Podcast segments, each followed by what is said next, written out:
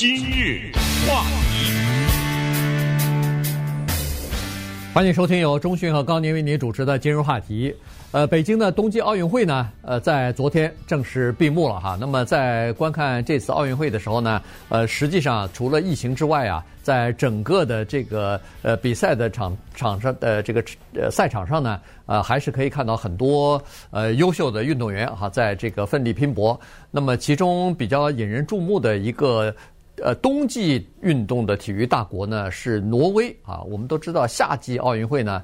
呃，似乎美国是一直呃稳居呃霸主的地位，但是在冬季奥运会最近这几年呢，哎，挪威异军突起哈，所以呢，今天我们就来稍稍讲一下这个北欧的国家挪威，五百万人口居然在冬季奥运会当中至少是两次了哈，上一次呃四年之前的平昌奥运会和这次的北京奥运会呢，他们都是。叫做奖牌稳居呃这个龙头的地位哈，稳居第一，比什么俄罗斯呀、什么美国呀、呃德国呀、荷兰呐这些大国，加拿大这些冬季大国都要多。那为什么呢？这么一个小小的国家，为什么可以取得如此优异的成绩呢？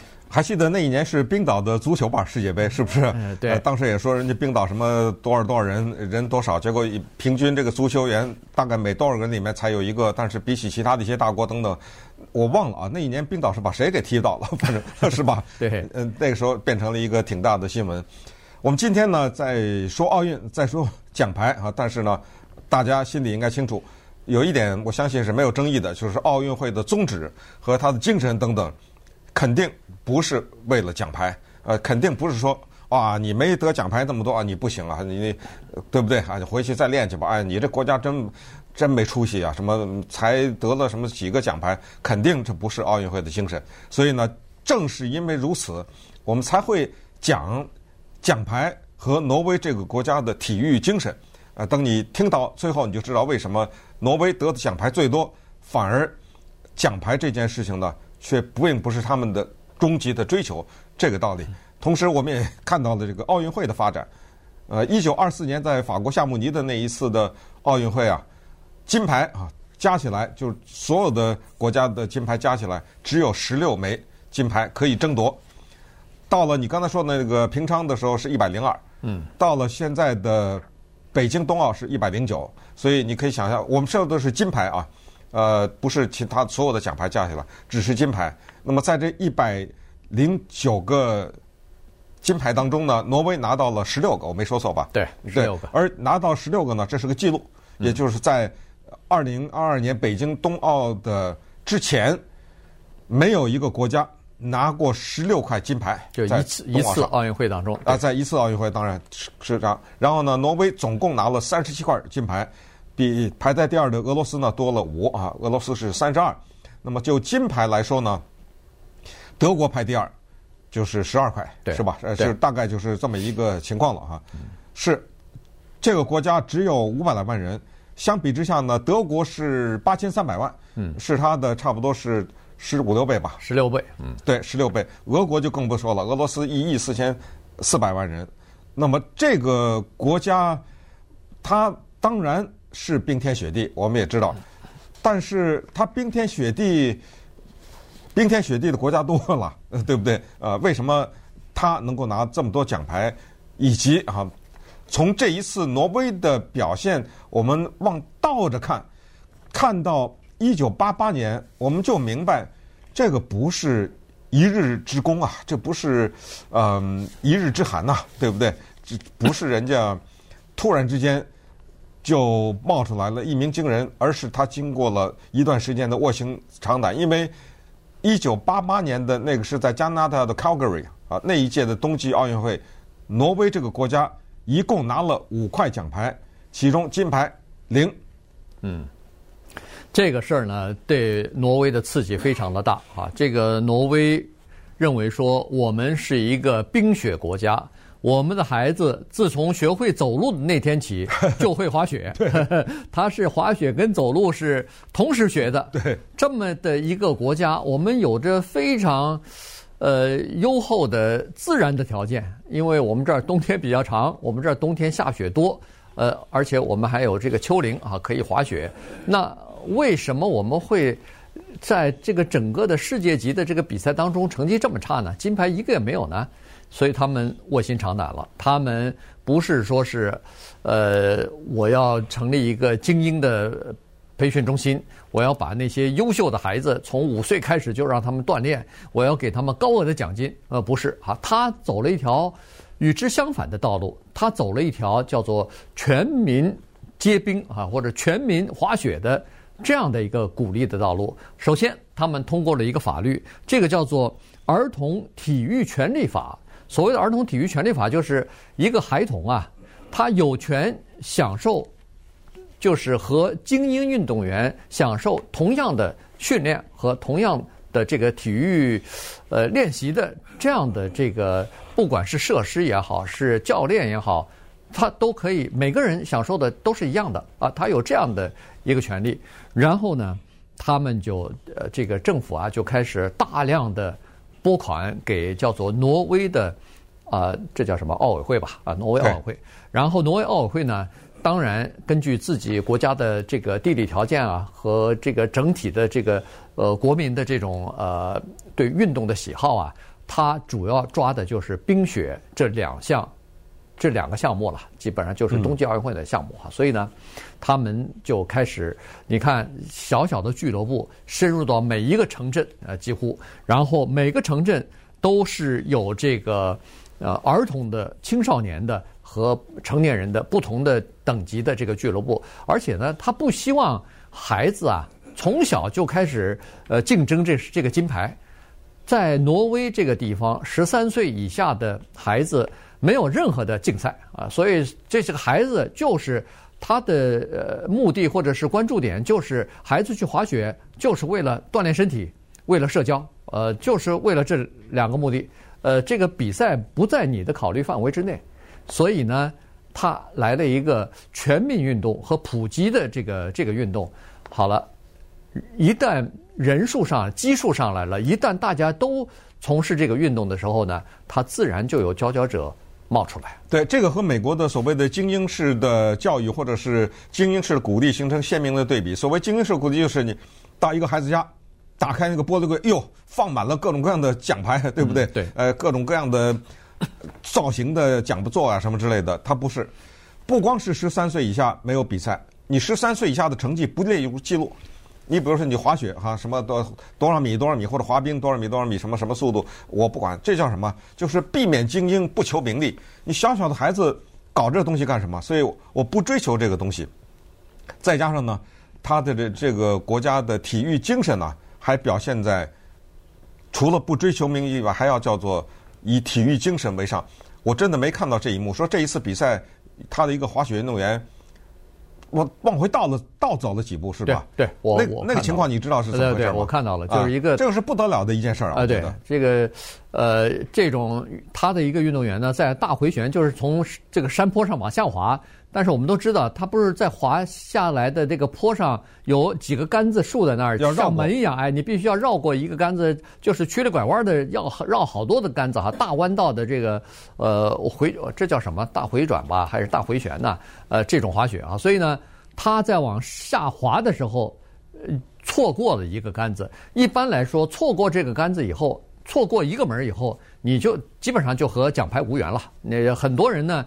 就直接，大部分的人啊，绝大部分人在这种情况出现以后，就直接滑出去了，就算了，就退出比赛了。但他没有，他马上停下来以后，因为我们知道他踩的两个大的滑雪板呢，你要往下滑比较容易，你要往上走的时候是很困难的。是，他一步一步的往上走，我看他好像走了四五步吧，然后到了这个门上，然后再从这个门上再滑下来啊，所以他。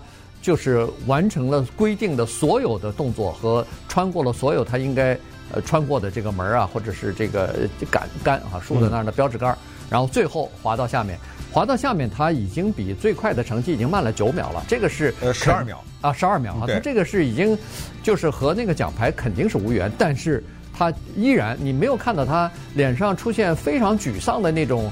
呃，恨不得眼泪都要流出来那种痛苦的那感表情哈，他自己给自己鼓鼓掌、拍拍掌，其实他拍掌的同时，在周围的观众都为他的这个精神所鼓舞了，大家都呃拍掌为他喝彩呢。今日话题，欢迎继续收听由钟迅和高宁为您主持的《今日话题》。这段时间跟大家讲的呢是刚刚结束的北京冬奥会的挪威。呃代表团的一些状况啊，因为他们呃在平昌奥运会就取得了非常优异的成绩，也是那次好像取得了三十九块，总奖牌是三十九块啊，也是第一。今年是三十七块，呃，但是还是比第二名领先呃五六块啊，就是非常多的这个差距，非常明显的差距。呃，金牌呢比那个呃第二名还领先更多哈，比德国比德国领先的第三名的德国领先四块，比俄罗斯领先十块呢，金牌领先十块啊，所以呃总体就是这么强。你看哈，呃，我看了几个小的数字，他是说呃这次的冬季奥运会当中第一块奖牌是由挪威运动员得的哈，这个是女子两项，呃，叫做呃她叫 Jo Haug 哈，Jo Haug。得的，Teresa Johaug 女的啊，哎，然后呢，最后一个奖牌也这金牌啊，也是她得的，就是在闭幕式前两三个小时吧，对，那个女子三十公三十公里的那个越野赛啊，也是她获得了呃金牌，然后在这中间她还获得一个呃十公里的那个呃自由式的滑雪冠军，所以。这一个 Johaug 这一个人得了三块奖牌，然后有一个姓 Bo 的哈，这个叫做图呃 Johannes 哎 Johannes Bos 哎，然后还有他哥哥，呃，他们两个人各得哦对，Johannes 得了五块奖牌哈，弟弟得五块，哥哥得四块啊，对，一共九块，就光是这个家族得的奖牌，在整个的国家排名当中排名第九，和那个。南韩呃并列哈，比芬兰还多一块，对，就就 就是兄弟俩的奖牌比一个国家都多，对对对，你可以想象得出来，而且这还不是在那个挪威还不是呃唯一的一个啊，另外一个也是得过得了五块奖牌，然后在挪威队里边，呃有十一个人得了不止一块，就是奖牌数量超过一枚，所以你可以想象他这个三十七枚，呃就是这么来的，对。雪地两项就是一边滑雪一边打枪，对吧？对，呃，那个挺刺激的。嗯，对，背后背着把枪，然后滑到一个地方，砰的一枪，然后继续往前走。呃，那个三十公里那个我看了一下，这个 Teresa Johaug 的这个三十公里，大家想想啊，那开车还开半天呢，是，对不对？那我看到到最后那些滑雪运动员那个累呀，累的，就是一步一步那个拿那个杆子在地上，然后最后呢，呃，Teresa 冲过去的时候。砰的一下就倒在地上，就一下就就躺在那儿，在地上那个打滚，就已经累得不行了啊。那么这就是挪威的表现，这个表现呢，来自于刚才说的1988年以后的三十年的叫卧薪尝胆呐。然后呢，他们注重全民的健身，这个说实话有点像，呃，有点像希特勒那个时候，对不对？啊，希特勒那个时候纳粹的时候也是健身啊，全民健身。啊，这种运动啊，就是掀起这种运动，然后呢，不追求成绩，他是追追求一个基数啊，就是只要有一个底数在这儿，对不对？大家运动的人多了，自然会有人是脱颖而出啊。它是建筑在这个历史上。那么这个时候就产生了下面一个好玩的事儿，就是别的国家，包括美国呀、英国呀什么的，就悄悄地问挪威，说我派个代表团到你这学学取取经，可不可以？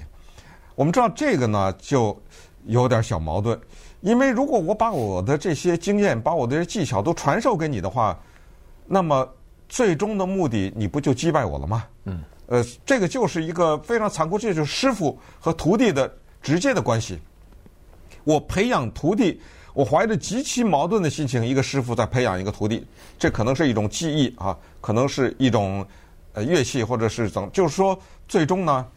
我又希望你超过我，我又不希望你超过我，对对不对？对，你超过我，你说那将来对不对？这个钱你都挣了，等等，对金牌你都拿了，等等。可是你超过我呢，至少我一个荣耀，就名师出高徒啊。人家问：“哎呦，你这么有名啊？你老师是谁啊？”你看是吧？哎，我能得到一点光荣。但是，呃，你要是呃不超过我的话呢，我还保持了我地位，等等，这是复杂的心态。于是挪威呢，对英国对美国说。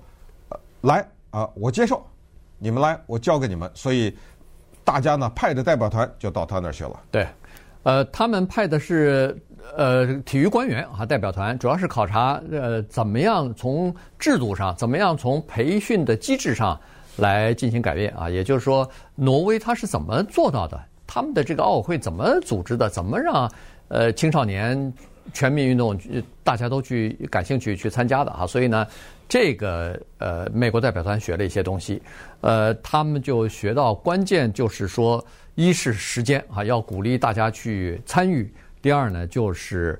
呃，不分就是你是什么精英运动员，你是一般的运动员，你是有特殊才能的，你是没有特殊才能的，全部可以去参参与啊，然后慢慢的再脱颖而出。你看他举了这么一个例子，他就刚才所说的那个 McGrath 哈，就是后来这次冬季奥运会没有得奖牌，但是他的这个精神，嗯，就是刚才说他呃错过了几个门，然后呃错过一个门以后，他再回回头再去穿过的这个这个运动员。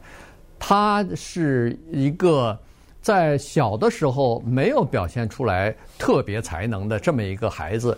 如果要是在别的国家，比如说在美国的话，你十三四岁、十四五岁还没有出成绩，还没有呃这个就是说超过别人的这个表现的话，那您就别再去滑雪了，您就改改行吧，拉小提琴吧，弹弹钢琴吧，对吧？呃，但是呢，嗯，他是到十七岁。才正式好像，呃，出成绩，好，而且他突然感觉到好像开窍了，自己整个对这个运动开窍了，成绩越来越好，最后变成了顶尖的，在这个运动上世界上顶尖的运动员和最好的这个成绩啊，所以他就是就是在挪威的这个体制下，呃，起来的。另外一方面呢，就是说美国、英国他们每年都会派一百多个呃冰雪的运动员。干脆就和那个挪威的运动员一起，在名教练的指导之下，去一起培训，一起去呃学习啊，看看能不能够呃夺得比较好的成绩。据说挪威在这方面还是呃相当慷慨的，恨不得是叫做倾囊相授啊。嗯，呃，包括那个雪板上擦蜡，这这个小的事情都可以反映出来。其实这个冰雪运动也不是说像想象那么简单。滑雪板我们都知道滑滑这个平板的那种，但是它底下要擦蜡，这样的话可以，呃，可以减少和雪之间的摩擦系数。这样的话可以这个呃，就是滑得更快一点吧。大概你别小看就这一点儿，呃，三十公里下来，十公里下来，那就是很多了，对吧？嗯，你刚才说拉小提琴这个，我觉得挺有启发的，因为也是这样，就是孩子的兴趣在这儿。刚你说那个 McGrath，他一定是对滑雪有兴趣嘛，对不对？也就是说呢。如果我们功利心太强的话，就会想说：“哎呦，滑几天一看，哦，不行，这样吧，咱们咱们改拉小提琴。呃，不行，小提拉小提琴的人太多了。我在过去听说过，在呃中国大陆有这个拉手风琴，你知道吗？你知道吗？呃，拉手风琴现在，哎呦，一下形成一股风气，大家觉得因为手风琴比较偏嘛，对不对？那、呃、这样的话，咱们改一个什么一个乐器，吹那个巴松什么的。我就是说，啊、呃，就是说这种。”不管孩子有没有兴趣，也不管这个音乐啊是一个人的素质对一个人的影响、对美的享受等等，不管就是，你就看到有一些家长那个东一榔头西一棒子哈，一会儿去学学学这个，一起去弄弄那个，全部的目的都是说。这样的话，走一个偏门啊，一个呃，别人没有这样的，我可以上个好点学校，或者在填写那个大学申请的时候，说我这个课外活动有一个很怪的一个 运动，别人都没有什么的。呃，这一点呢，我觉得这是我们要从挪威人身上学的，就是不得奖牌又怎么样，对不对？就是没有进入国家队又怎么？你至少荒野的滑雪，你在滑雪的过程中找到了你的快乐，对吧？对，身体还健康了，那身体也健康了。那么从国家的层次呢，是这样的。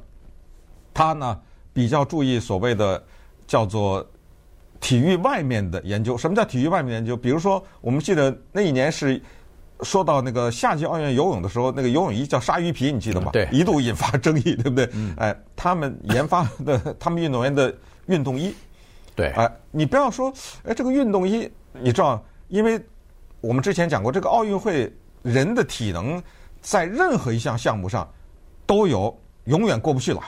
啊，我就那那天说的，你永远不可能五秒钟跑完一百米，这不可能了。所以到最后，大家拼的就是，可能就是零点零多少秒嘛。对。那么就运动衣，它要研发，还研发叫做 GPS，因为从山上滑下来，我们想那肯定不是直线嘛，要就像一百米短跑那是直线，没什么可争议的，不需要 GPS，不需要卫星导航。可是如果从山上滑下来，稍微偏那么我不知道多少厘米，对不对？那都是有差别的呀。他把这个技术用在那儿了，我相信这个 GPS 是不是装在运动员的耳朵耳朵上，或者是什么眼前戴那个眼镜上，或者怎么着，是吧？对，也就是两点之间的那个最短的距离。哇，对，所以呢，你看在技术方面，他们也呃进行创新，而且呢，你看哈，他有一个要求，我们都知道青少年的，尤其是这种俱乐部啊。大部分都是那个不是专业的教练在教，有的很多都是家长，都是学学生的家长在教。但是在挪威，它有这样的一个规定：你只要是教授孩子滑雪、滑冰什么的，不管你是专业的还是业余的，你都必须经受呃这个专业的训练培训之后，你才能得到一个证书，以后你才可以担任教练。